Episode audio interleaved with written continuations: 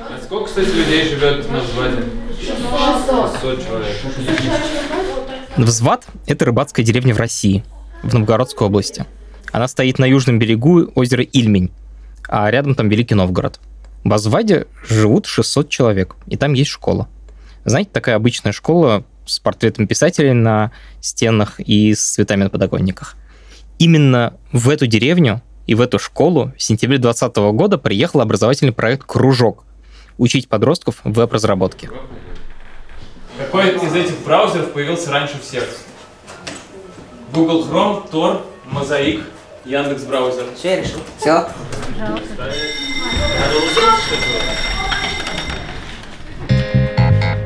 Всем привет! Меня зовут Самат Галимов, и это подкаст «Запуск завтра». Как технический директор я пытаюсь разобраться, как устроены сложные и интересные штуки. Я зову профессионалов, с которыми можно поговорить простым человеческим языком.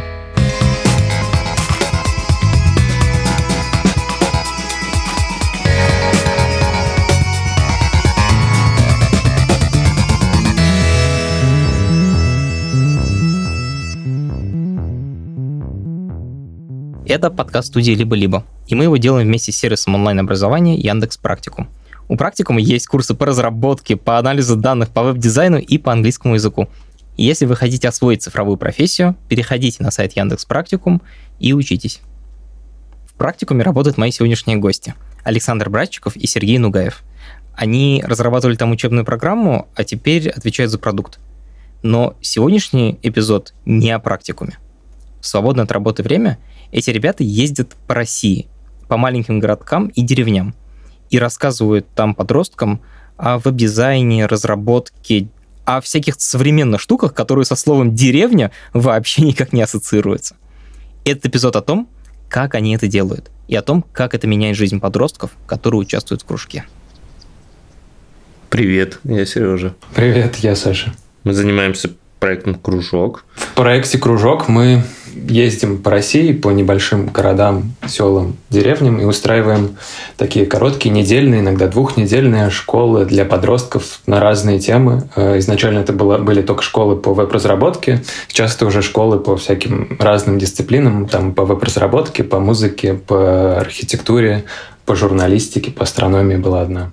Мы приезжаем куда-то в регион, и там вместе с ребятами создаем проект, который посвящен их месту, их жизни в этом месте. Если это школа по разработке сайтов, то это сайт. Если это журналистика, то вот мы в деревне Сардаял делали газету. Офигеть. Если бы я был ребенком, я бы очень хотел, наверное, таким заниматься. А кто его делает, кроме вас двоих? Ну, у нас команда из э, шести человек, которые вот регулярно, параллельно с основными работами занимается этим. Ну, еще, наверное, правильно упомянуть десятки волонтеров, которые нам помогают там в разных проектах, которые периодически там могут даже с нами куда-то ездить.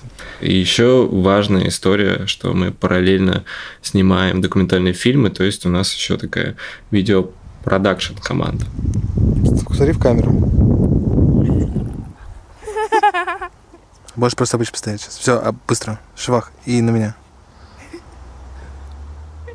О своих поездках кружок делает видео и выкладывает их у себя на Ютубе. Я вот только что открыл два видоса, один из Таруса. Начинается он с того, что там ржавый причал на берегу Аки, и на нем группа подростков там фотографируются все вместе, такое коллективное фото. А на фоне вот прямо классическая русская природа зеленая и красивая.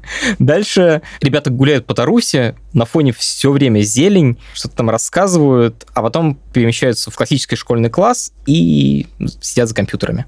Второе видео из Хрюга. Это горное село в Дагестане.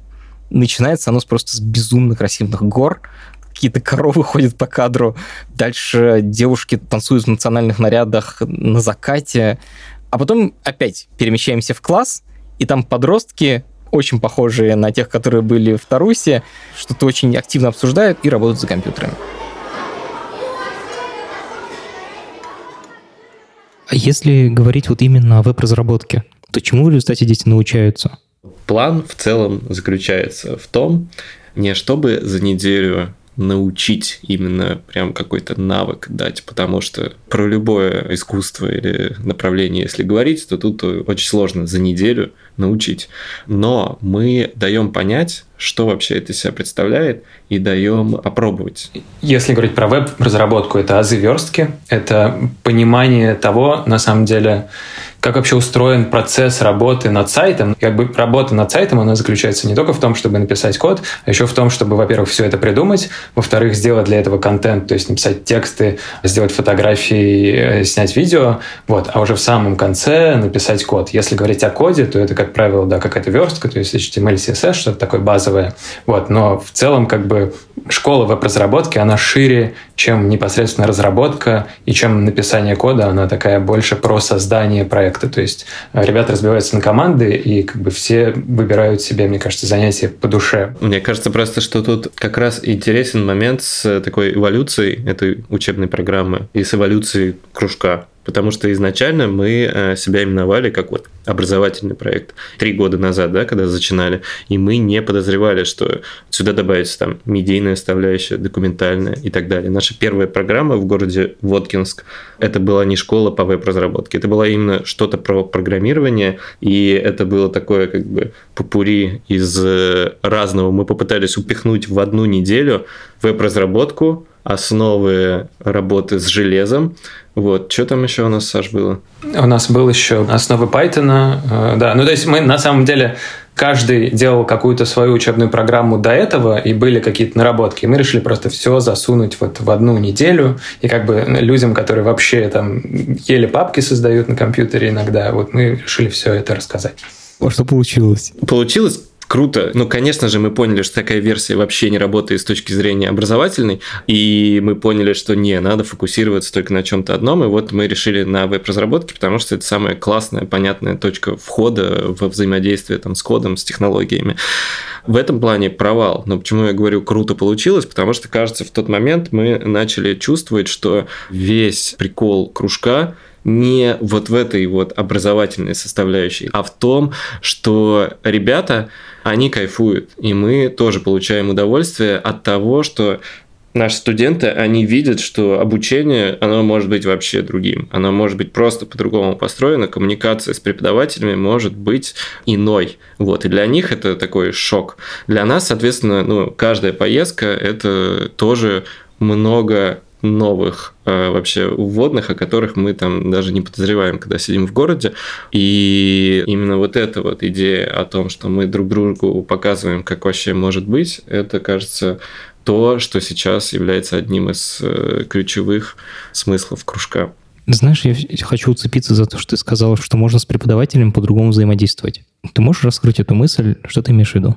Я думаю, что у нас у всех есть воспоминания о том, как было в школе, как мы общались с преподавателями, на «вы», по имени-отчеству, с вот это вот э, «встань, выйди» и так далее. Ну, плюс-минус, да, есть преподаватели, которых мы очень любим, ценим, есть те, кто у нас не очень классно в душе отзывается, но так или иначе есть такой образ а, системы школьной, которая тебя вот муштрует, проводит некоторую границу между учителем и учеником. Ну, и тоже продолжается в том или ином виде в университете, местами даже как-то более унизительно бывает, потому что ты вроде уже еще взрослее, и с тобой все равно общаются вот так, как будто ты вот лох и ничего не знаешь, не понимаешь, и тебе нужно это знать, понимать. Вот, и все меняется, когда это позиционирование другое, когда черты нет, и когда ты говоришь, ребята, я в первую очередь ваш друг, наша цель провести время не только с пользой, а как-то вообще классно.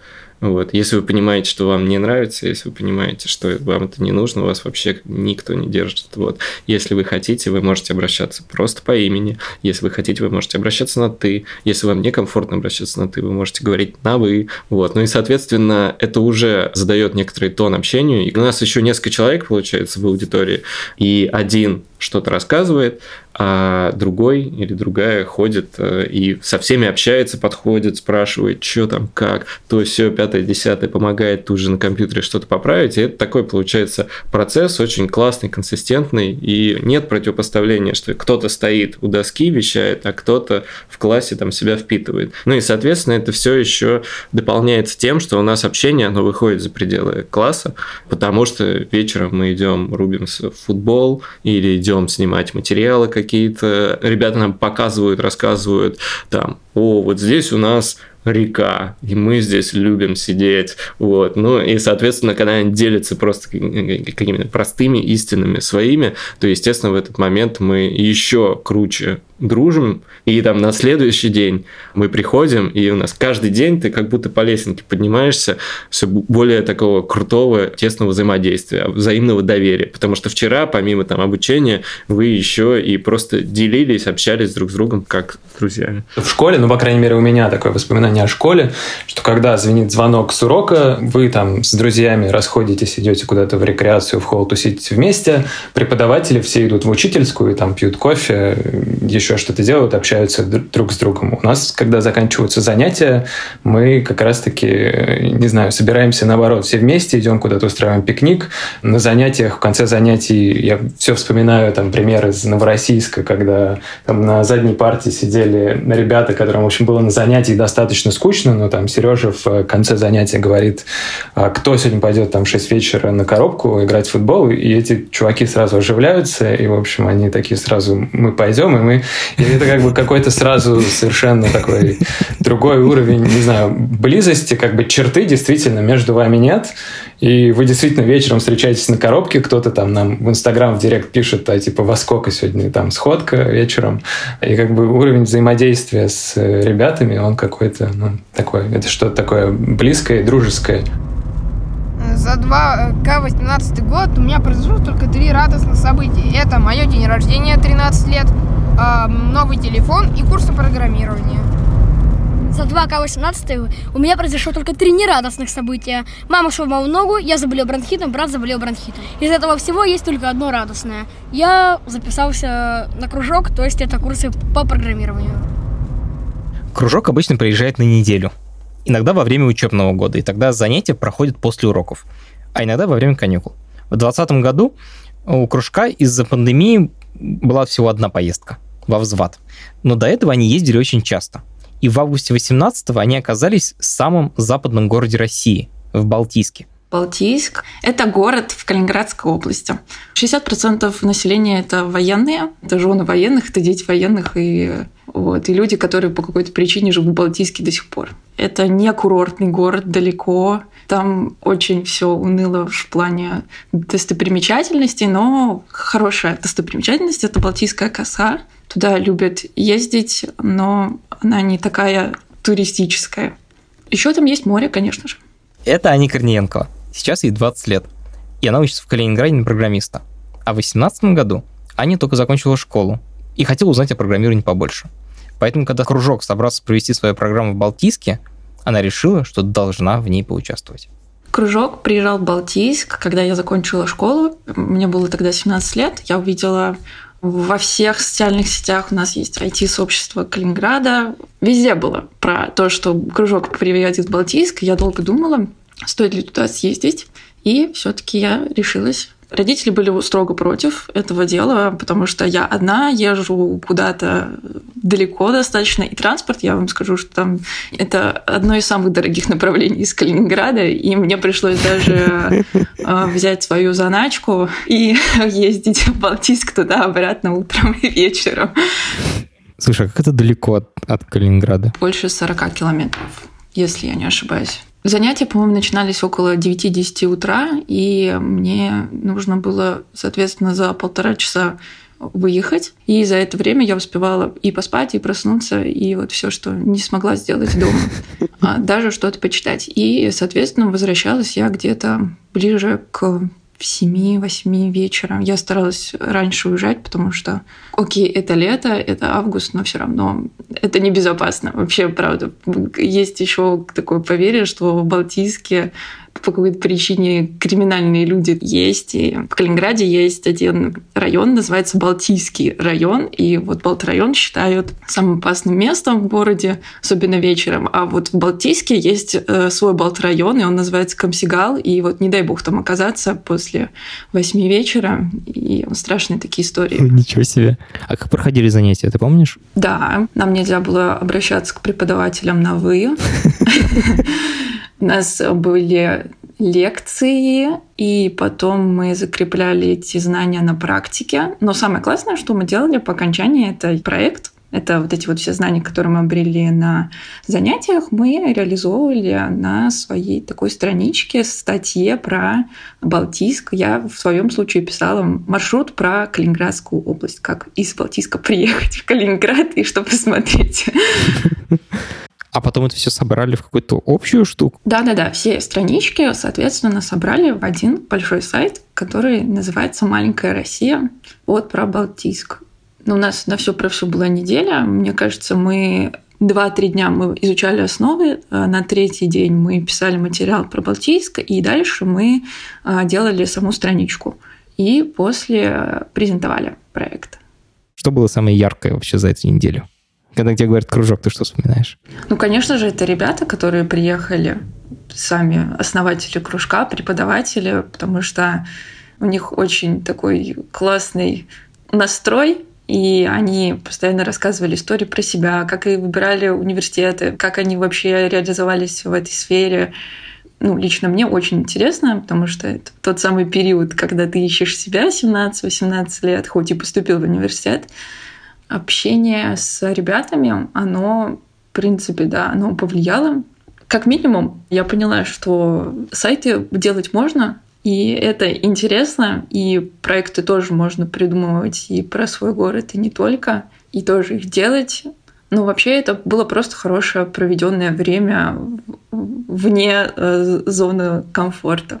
Кажется, мне тогда было страшно. Вот сейчас мне не страшно общаться с людьми, а тогда мне было страшно. Ты действительно выезжаешь из своего Калининграда, ты приходишь туда, где никого не знаешь, э, там еще и люди, которые тебя умнее, и они тебя чему-то хотят научить. Это все не просто взять, когда тебе 17.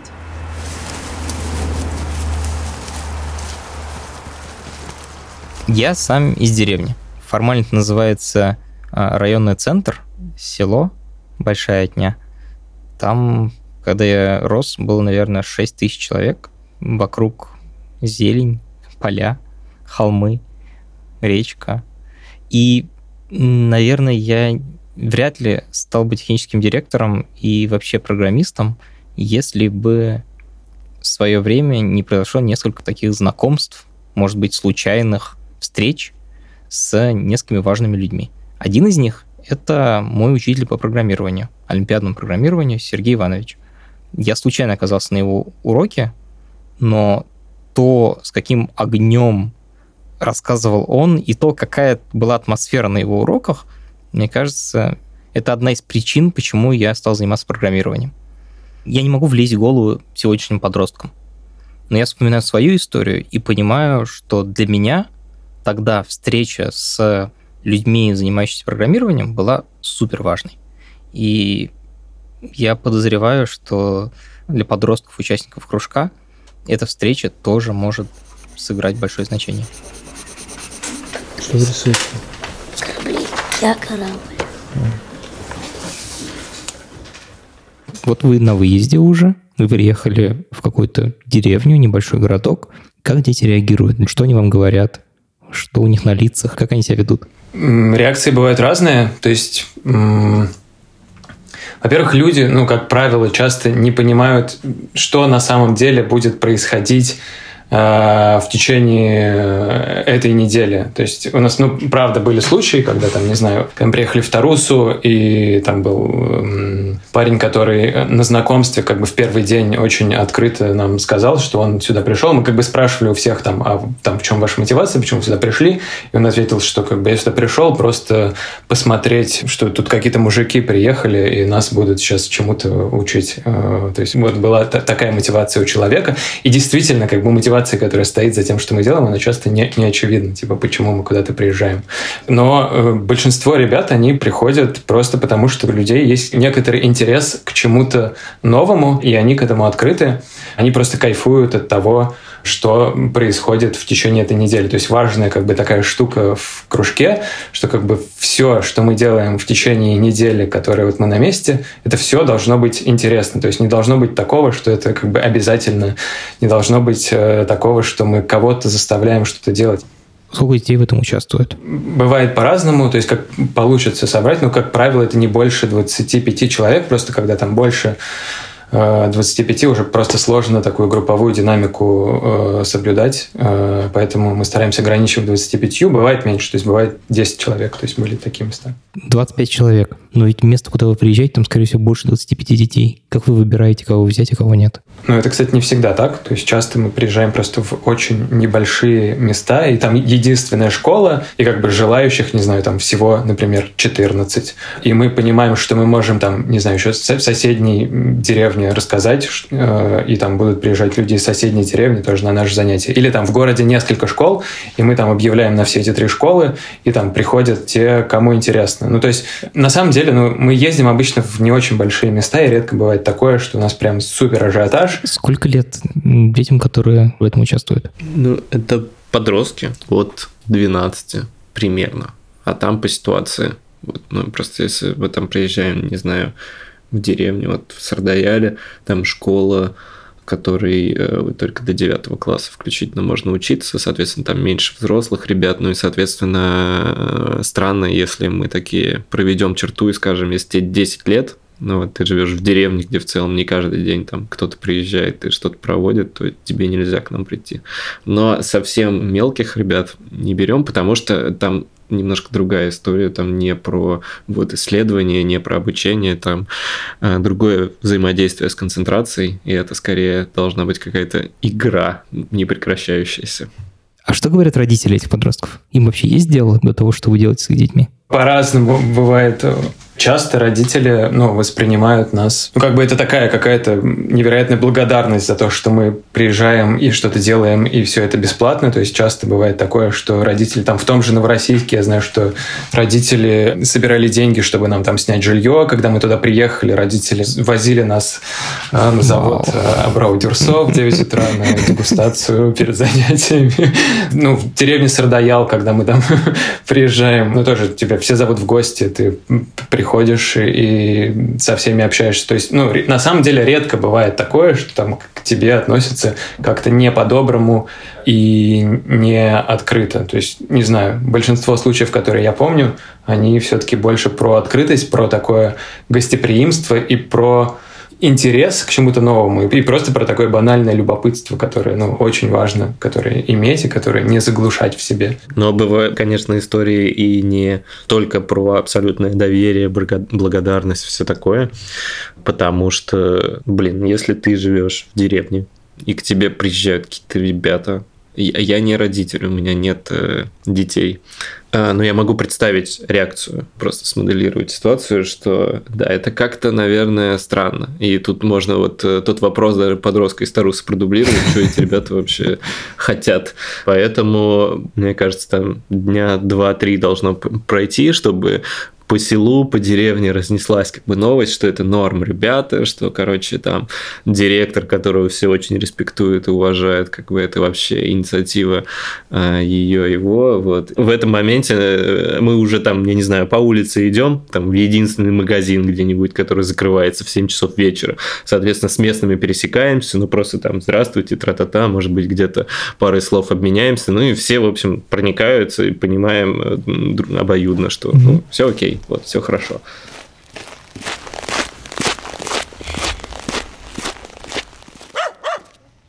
Вот я хочу поспрашивать про предпродакшн, как организацию всего этого процесса. Во-первых, как вы выбираете место? Ну, как и все, процесс выбора места, он эволюционировал. Э, то есть в первый раз, когда мы только начинали кружок, когда вот мы там встретились однажды в одной петербургской кофейне, решили, о, слушай, а может быть этим летом вот так вот поедем по разным городам и устроим вот такие школы в них. И тогда, ну, про нас, естественно, никто не знал. И мы просто написали в Facebook, вот есть такая идея, а может быть, кому-то это будет интересно. Откликнулось, ну, достаточно много людей, но первое место мы в итоге выбрали, где было проще просто организовать школу. Это был город Воткинск. Ну, я оттуда родом, и у меня была возможность найти людей, которые помогут это организовать. Потому что когда ты не там, очень сложно издалека все это устроить. То есть собрать людей, найти помещение и как бы все это сделать. После того, как про проект уже начали э, узнавать люди, это случилось на самом деле после четвертой поездки, после села Глазок, когда мы неожиданно для себя с подачи ребят мы сделали сайт про село, и на этот сайт там зашли 160 тысяч человек в первую неделю. Про нас уже начали узнавать, и мы, ну, как бы быстро сориентировались, сделали там форму на сайте, э, через которую можно было подать заявку, и мы эти заявки как бы вот с тех пор просто собираем, периодически к ним возвращаемся, смотрим на них – и смотрим там, кому наш приезд, для кого он там наиболее важен, и там одновременно, куда нам наиболее интересно поехать. Вот как бы основываясь на этом, мы выбираем новые места. Я правильно понял, что заявки оставляют сами школы? Ну, как правило, это какой-то, ну, назовем этого человека активистом. То есть это может быть учитель, это может быть директор или завуч. Ну, в общем, тот человек, которому не все равно, что происходит там в его школе, в его городе или селе. Вот, и он пытается что-то сделать, э, кроме того, что уже там есть, не знаю, привлечь еще кого-то взаимодействия бывают э, достаточно там, непредсказуемые, и этот человек вообще не обязательно, что связан со школой. Вот, например, была история, когда мы ездили в село Большая Коча, это 300 километров к северу от Перми, и вот между где-то Большой Кочей и Перми находится город Кудымкар. Нам однажды написал э, Дима, который работает в театре в городе Кудымкар. Но при этом он знает о том, что э, к северу есть э, село Большая Коча, и там есть замечательный человек Василий Иванович, э, местный шаман, учитель истории. Вот, и он э, очень гостеприимен и э, всячески за то, чтобы в школе проходили вот интересные какие-то события. Сначала он делает заход к нам, а потом связывает с Василием Ивановичем. Вот и так история складывается появится. Ну, то есть, возможно, и такие сценарии. Обалдеть. Реально шаман? Да, да, да. А сколько у вас таких заявок сейчас есть? Боюсь соврать. Мне кажется, в районе сотни, может, больше ста. Э, ну, то есть того, что уже накопилось. Вау. Ты сказал, что вы собрались в кафе, и там придумали первую школу. То есть сейчас уже понятно, заявки есть и вот это все. А самое-самое первое, вообще, как идея появилась в голове? Как она родилась? Ну, это было неожиданно. Я утром проснулся, вот, кстати, в этой комнате, где я сейчас сижу, в Санкт-Петербурге, и получил телеграм от э, Сережи. Сережа жил в Москве, мы уже месяца четыре на тот момент не общались. Сережа написал, я в Питере, пойдем вечером в бар. Я такой, ну, а что тянуть, давай встретимся утром там в кофейне. И вот мы встретились в кофейне, и Сережа поделился мыслью, что вот возникла идея, вот как бы те вещи, те там образовательные курсы, которые мы делали до этого, было бы здорово сделать их в регионах. И это ужасно в тот момент срезонировало во мне, потому что я там последние три месяца об этом думал, потому что я сам из, там, из небольшого города, из города Воткинск, и я как бы туда в то время ездил где-то два раза в год, и я туда приезжаешь, у тебя там бабушка с дедушкой, и ты, в общем, две недели практически ничего не делаешь, и я думал, блин, а вот здорово здесь, не знаю, вот я ничего не делаю, пойти сейчас в, ну, в школу в какую-нибудь и как бы сделать ровно то, что я до этого делал в Москве, то есть образовательную программу там длиной в неделю. Я как бы эту идею вот носил, обдумывал, и это ужасно срезонировало в тот момент, и мы решили, что это какой-то вот матч, и тут же написали Владу, нашему другу, который тоже с нами до этого занимался образованием, и Саше Патлуху, который как бы тоже до сих пор в кружке, и как бы вот в один момент это как-то возникла какая-то такая магия, которая вот до сих пор живет. Я помню, что еще когда я приехал, ну, соответственно, там 10 мая в Питере шел снег. Я подумал, вау, вот это круто. Мы с Сашей тогда не прям чтобы очень много тесно общались, но при этом я что-то такое чувствовал что той идеей, с тем ощущением, которое возникло там во мне, в плане того, что хочется образования, которое мы делали в Москве, да, и которое как будто бы вот остается в пузыре, и ты думаешь, если вообще в этом во всем развиваться, то, ну, наверное, это в рамках э, Москвы не должно оставаться, потому что образование это вообще такая штука, которая находится на стыке с очень многими областями. Ну, то есть и с социальной, и с э, экономической, и с политической, и с морально-этической. Вот. И как бы если смотреть на это в таком ключе, то ты понимаешь, что ну, эта история вообще в целом про связи там по, по всей стране. Вот. Конечно, я не думаю, что я тогда думал именно так, вот, все-таки за три года какая-то эволюция, естественно, произошла. Но чувствовалось, что этот посыл, Саша, в общем, его поймет. Поэтому решил поделиться. Ну и, соответственно, наверное, это обладало довольно сильным импульсом, потому что вот три с половиной года, и мы все еще верим и хотим делать то, что делаем.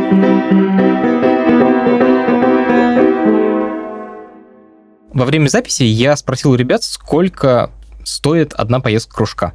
Оказалось, что примерно 200 тысяч рублей. На сайте кружок.io можно оформить ежемесячное пожертвование. Ссылку на сайт и ссылку на супер классный YouTube канал Кружка мы оставим в описании этого эпизода. В скольких местах вы побывали уже? Воткинск, э, Вязьма, Калуга, э, Глазок, Сардаял, э, Новороссийск, Гусь Хрустальный, Таруса, село Хрюг, Дагестан, ага. Балтийск, село Большая Коча. Это где? Это Пермский край. Это Пермский край. Вот, взвод. Да, я просто сейчас пытаюсь вспомнить, упустил ли я что-то. То есть в какие-то из этих мест мы ездили по несколько раз, как, например, там в Сардаялы, в Гусь Хрустальный. Сереж, упустил я что-нибудь, нет? Шапша, Ханты-Мансийская. Ничего себе. Ну и еще были в были в Тобольске, там была такая как бы спец спецпроектная программа со стрелкой, вот, на пару дней туда приезжали. Один мой друг говорит, что Россия, она типа везде одинаковая, хотя вообще-то ну, очень большая страна должна быть разной, но при этом, типа, в какой город не приедете, они, они все примерно одинаковые. Э, это правда, по вашему опыту? Или места разные все-таки? Ты всегда можешь найти что-то общее в местах, всегда можешь найти что-то общее в людях, но как бы куча всего разного. Там, начиная от того, что, ну, когда ты приезжаешь в Сардаял, там просто люди говорят на другом языке, у них э, другая культура, у них э, язычество. Э, и как бы, я не знаю, может быть, там твой друг говорил о городах, в которых там живет примерно одинаковое количество людей, и там, может быть, у них фасады одинаковые, но мы ездим по таким небольшим местам, где вот именно культурный контекст, он такой, он, он как мне кажется, сильно в разных местах отличаются. И отличаются там, как следствие, ну, люди. Вот, допустим, Сардаял, да, о котором мы говорили вот в марте 2018 мы приезжаем в Сардаял, а, там, в районе 8 марта, и мы находимся в республике Мариэл в снегах, ночью типа э, минус 30, вот, а, и мы такие, о, окей. Мы возвращаемся в Москву, а, там, не знаю, два дня для того, чтобы пересобрать вещи, и у нас типа билеты в Краснодар, мы летим в Краснодар, и дальше от Краснодара едем до Новороссийска. А в Новороссийске весна, и такой морской э, бриз. Вот. И ты такой, ого, ну, как бы на уровне ощущений, естественно, ты понимаешь, блин, это одна и та же страна, но это вообще разные места, это вообще разный темп, это э, разная, да, и погода, и быт, и так далее. Понятно, что как бы тут у тебя деревня, тут город, все-таки довольно крупный Новороссийск. Но так или иначе, потому что ты там едешь, э, не знаю, в Абрау-Дюрсо, видишь там деревни, вот, и они живут по-другому.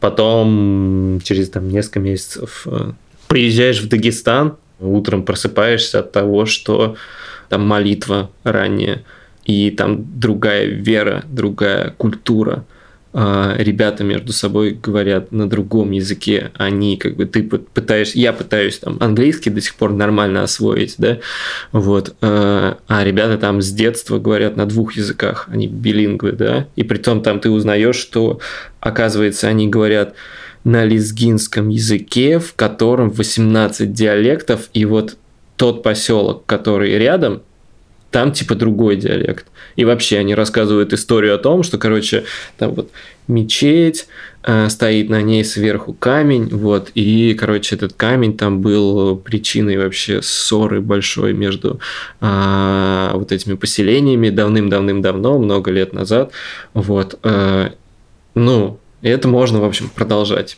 перечислять, да, но я думаю, что, надеюсь, что сейчас какой-то конкретики накинул, который, в общем, тебе складывает, ну, реально такой калейдоскоп страны, и ты понимаешь, насколько она необъятна, насколько она уникальна в каждом своем проявлении, насколько там пафосно это не звучит, но это правда разное.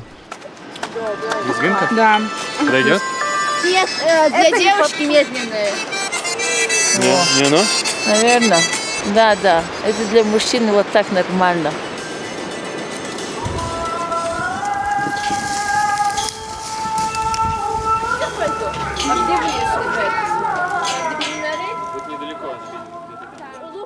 Меняет ли эта неделя что-то в жизни подростков? Да кто его знает. Не, на самом деле такой дискретный ответ на уровне «да», «нет». Да, меняет. У нас просто тому есть э, подтверждение. Вторая поездка э, кружка в город Вязьма. один из наших студентов, Коля, он тогда загорелся веб-разработкой и начал это изучать самостоятельно, писать нам вопросы, и потом делился успехами там через где-то год, как, в общем, начал брать такие частные заказы от ребят. Ну, там, по-моему, первый заказ был такой немного шутливый, что кто-то из знакомых там попросил помочь сделать страничку для кофейни там за тысячу рублей или что-то такое. Но сам факт, да. А сейчас э, Коля в итоге он там работает таким человеком, который помогает нам в практикуме с контентом, джуниор, подмастерьем, а до этого он сам прошел опыт э, и работал уже в некоторых компаниях, и сам верстал, уже знает там более сложные технологии, чем просто HTML, CSS, там, JavaScript, вот. Э, и это пример вот такой трансформации, которая происходит э, с парнем, подростком юным, которому нет еще 18 лет. Есть и другие истории, как мы знаем, что там э, люди загорались и, в общем, там находили подтверждение, что окей, это кажется верное направление, мне нравится, я хочу это делать.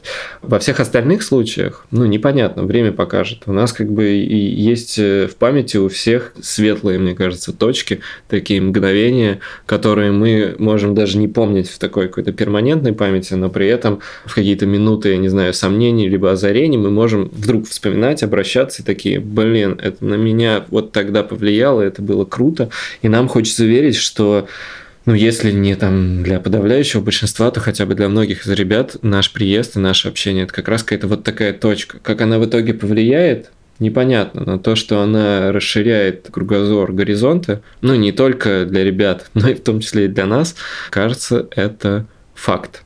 Ну, это, наверное, в целом, если там пытаться ответить на вопрос, зачем мы делаем кружок, на самом деле ответы там у каждого свои, и ответов э, может быть много, но я там просто, не знаю, смотрю на ребят или задумываюсь там о себе, там, как, как, когда там я родился в небольшом городе, как в итоге сложилась моя жизнь и почему она так сложилась. На самом деле то, как складывается жизнь в дальнейшем, оно очень сильно определено там, местом, в котором ты рожден, и контекстом, в котором ты существуешь, то есть чем занимаются там, твои родители, что у тебя происходит в школе, чем занимаются твои друзья, и ты на все как бы на это смотришь вокруг. И на самом деле, если у тебя нет каких-то примеров, которые из этих выбиваются, ты в итоге занимаешься примерно тем же. То есть там ты идешь в тот же самый колледж, ты э, выбираешь ту же самую работу. И я вот как бы там возвращаясь там в свое детство и думая о том, типа, как бы сложилась моя жизнь, если бы там не череда случайностей, когда я там переехал в Петербург, меня там родители перевезли, меня не отдали там в ту школу, в которой меня отдали. Это как бы вещи, которые от меня совершенно не зависели. Вот. Если бы не эта череда случайностей, моя жизнь сложилась бы совершенно иначе. Поэтому как бы вот такие примеры ребят, по которым ты видишь, что это вот такие прям сельские ребята, которые вот выросли в определенном контексте, которые продолжают жизнь в этом контексте, тебе кажется, что как бы вот то, что ты к ним приезжаешь, и то, что ты с ним общаешься, возможно, это на них никак не повлияет. Но это как бы история про то, что в их контексте появляется еще что-то, кроме того, что уже было. И поэтому, ну, вот этот момент, он для меня видится таким каким-то очень важным лично, наверное. И я как бы верю, что, возможно, каким-то образом мы там в их жизнь что-то да привнесем. Вот, может быть, нет но как бы в таких историях это проявляется особенно ярко. Круто, Саш, что ты это назвал, потому что действительно в профессиональной нашей деятельности про взрослое обучение, если мы говорим, есть там, не знаю, статистика на Курсере, что там 3% э, людей в бесплатных курсах, они дойдут до конца. Вот. А, а кому нужно, ему вообще и курс какой-то не нужен, ну, то есть человек из разных мест соберет, прокачается, всего достигнет.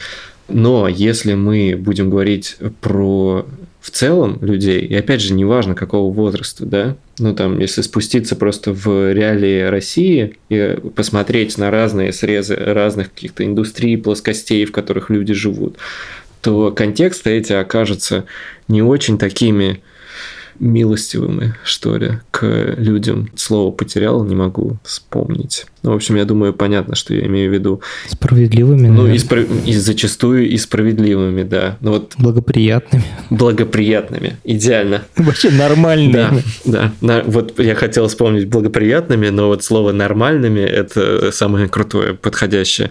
Короче, эти контексты зачастую не являются нормальными.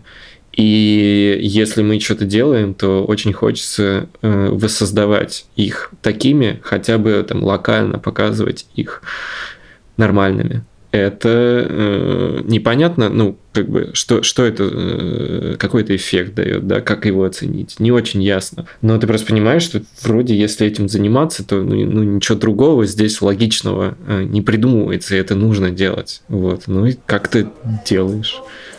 Какие у тебя мысли на будущее? Мысли на будущее?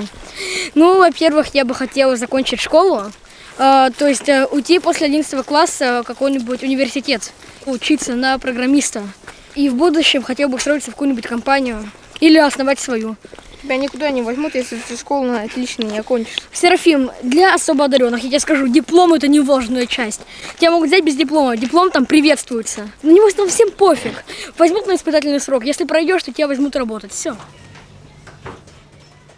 Я знаю, что у вас была история, когда вы провели концерт СПБЧ, довольно популярной музыкальной группы, в школьном спортивном зале в Сардаяле.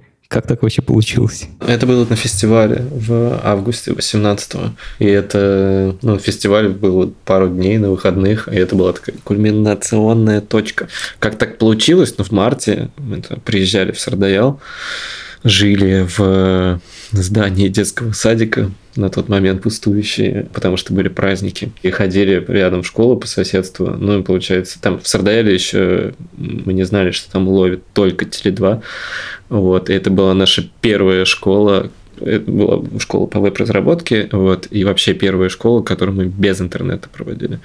Ну, то есть мы сами между собой, бывало, шутили, типа, ну, видели какие-то фотографии, как там, я не знаю, где-нибудь в Африке там что-нибудь про программирование на доске пишут, mm-hmm. вот, рисуют, э, ну, как бы то, что должно происходить в реальности при взаимодействии там с железом, вот, и тут мы рисуем на доске, как работает, как загружается сайт, потому что не можем его загрузить, вот, ну, и, короче, это было в марте, там еще какой-то мороз такой выдался жуткий, и в перерыве между занятиями, вот в деревянной школе, это деревянная школа там начала 20 века, постройка, которая вообще должна была быть вокзалом, это потом перевезли ее в Сардаял, это здание стало школой.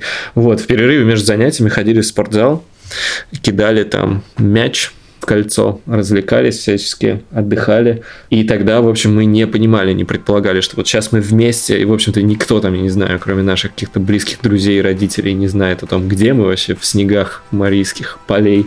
Вот, а потом такой перемотка вперед, и вот как бы август 18 и как бы 300 гостей э, со всей страны, вот, очень много ребят, э, людей в зале, и СБПЧ играет в этом деревянном зале, так на секунду открываешь глаза и думаешь, что происходит. Вот, это, это, конечно, магия полнейшая. Вот как раз пересечение разных миров и очень такое классное, созидательное, простое, понятное. И это было круто. Да.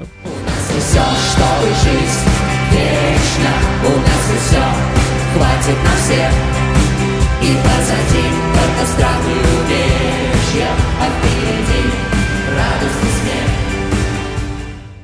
сказал перемотка, и потом вот это все происходит. А что в перемотке-то? В перемотке? Ну, собственно, в перемотке приглашение от э, Полины Владимировны, директора школы, приехать еще. Но он такая еще говорит, ребята, приезжайте к нам обязательно еще в гости, у нас вот летом так хорошо, вы тут как бы замерзли, э, снег, а летом тут здорово, мы вот думали фестиваль сделать, пригласить гостей соседних деревень, там костер дружбы устроить, приезжайте, а.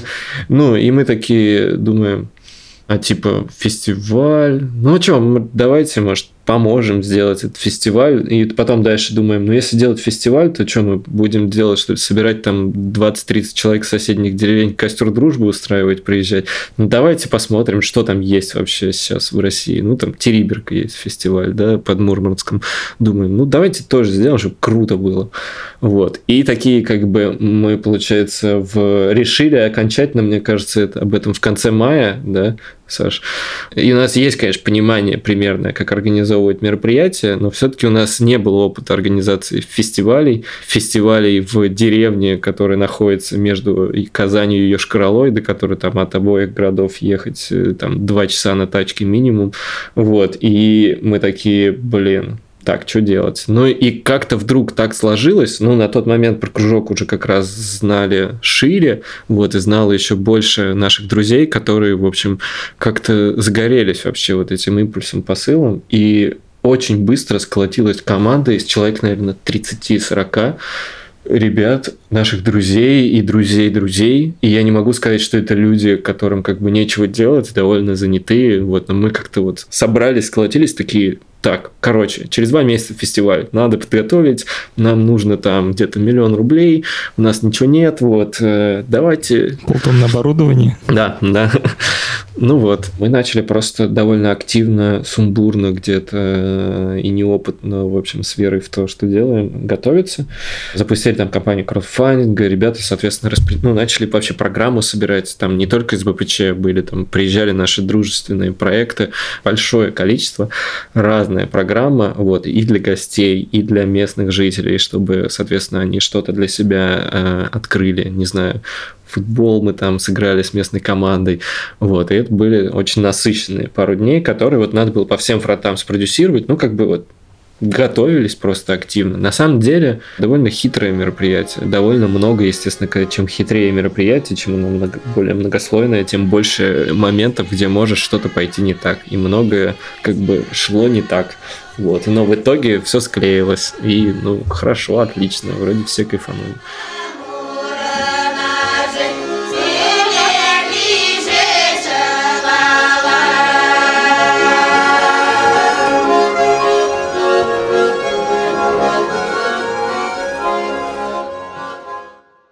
То, насколько сильно кружок отличается от э, стандартного государственного образования, это само по себе то, что вы делаете, это такой яркий, громкий протест. Вы просто делаете другое образование, да?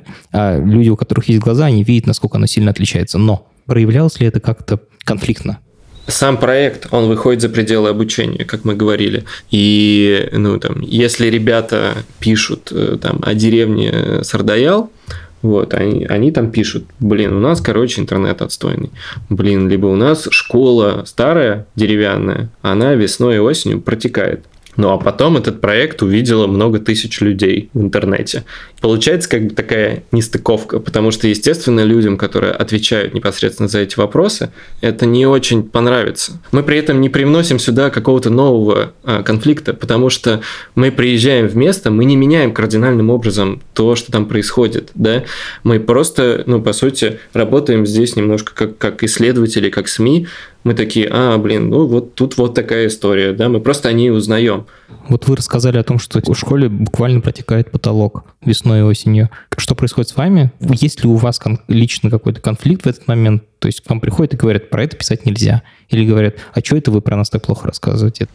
Ну, там, на примере Сардаяла было такое, ну, Сережа просто упомянул историю про интернет, когда мы рассказали на сайте Сардаяла, что там нет интернета, и там спустя пару месяцев нам позвонила Полина Владимировна, директор школы, и она была так немножко встревожена тем, что ей позвонили там другие люди, которые попросили эту историю с сайта удалить, потому что, ну, на самом деле с интернетом же все в порядке. Вот она у нас спрашивала, она, она не очень понимала, что делать, но спрашивала, а вот что делать, может быть, нам действительно стоит удалить историю, ну, вот люди просят удалить, и как бы мы тогда сказали, Полина Владимировна, ну, давайте нам сначала сделать интернет, и тогда мы как бы историю удалим. И, ну, Полина Владимировна, здесь ей низкий поклон, что, ну, как бы, она так и ответила, то есть она не стала нас э, как-то просить все равно удалить историю э, и так далее.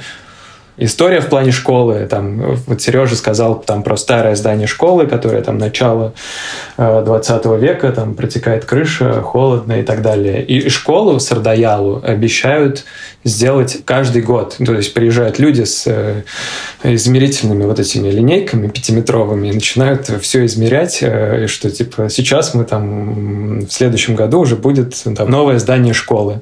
И вот как бы точно так же на сайте ребята рассказывают, что школа старая, вот так-то и так есть вот такие проблемы.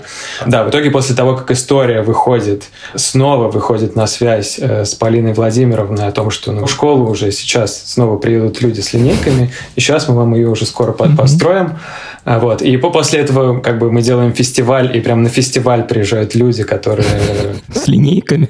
Ну, по-моему, прям так все натурально и было. Причем приезжали не только люди с линейками, приезжали какие-то там депутаты. И про это говорили. Но в Сардаэле по-прежнему нет новой школы, и там по-прежнему стоит здание начала 20 века, и по-прежнему ребята ходят в него. Не знаю, к чему ввела мысль про школу, но, короче, да, когда выходит история, это вызывает какой-то резонанс. Да, периодически, иногда там он может вылиться вот в тот негатив, что удалите, пожалуйста, иногда он может вылиться в что-то такое полупозитивное, что сейчас мы уже вам скоро что-то сделаем. Э, куда это приходит в итоге? Бывает по-разному. С интернетом стало действительно лучше в Сардаяле. То есть мы приезжали туда второй и третий раз. А, не знаю, может быть, это просто такая эволюция общероссийского интернета. Может быть, как-то повлияла наша история. Но там действительно теперь ловит 3G. А, а если что, в первую поездку мы прям ездили в соседнюю деревню, чтобы там 3G поймать.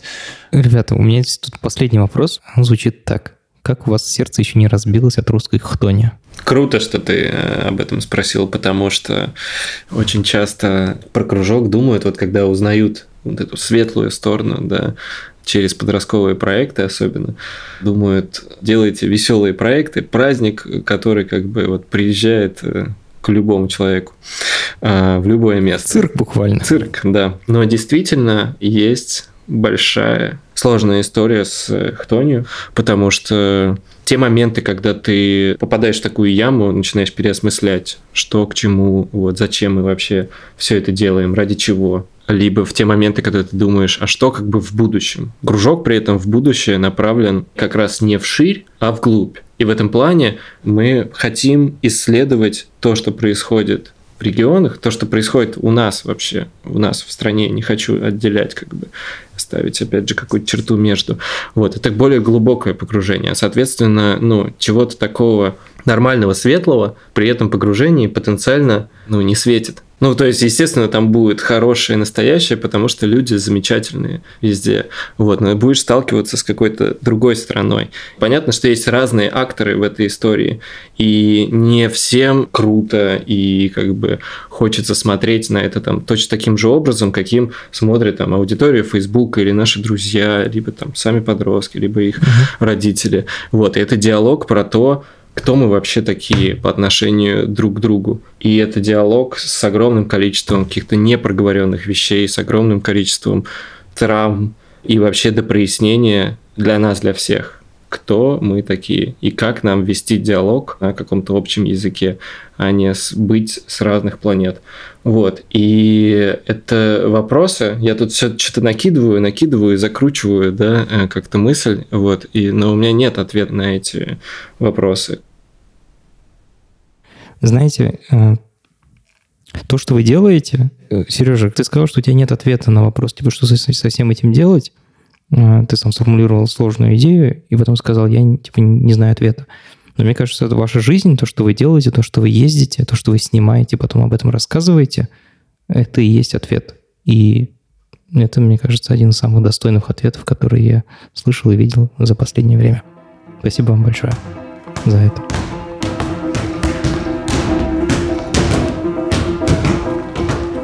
Это подкаст студии «Либо-либо», и мы его сделали вместе с сервисом онлайн-образования Яндекс Практикум. Над подкастом работали редакторы Юлия Яковлева и Андрей Борзенко, продюсер Павел Боровков, звукорежиссер Нина Мамотина. За джингл спасибо Алексею Зеленскому.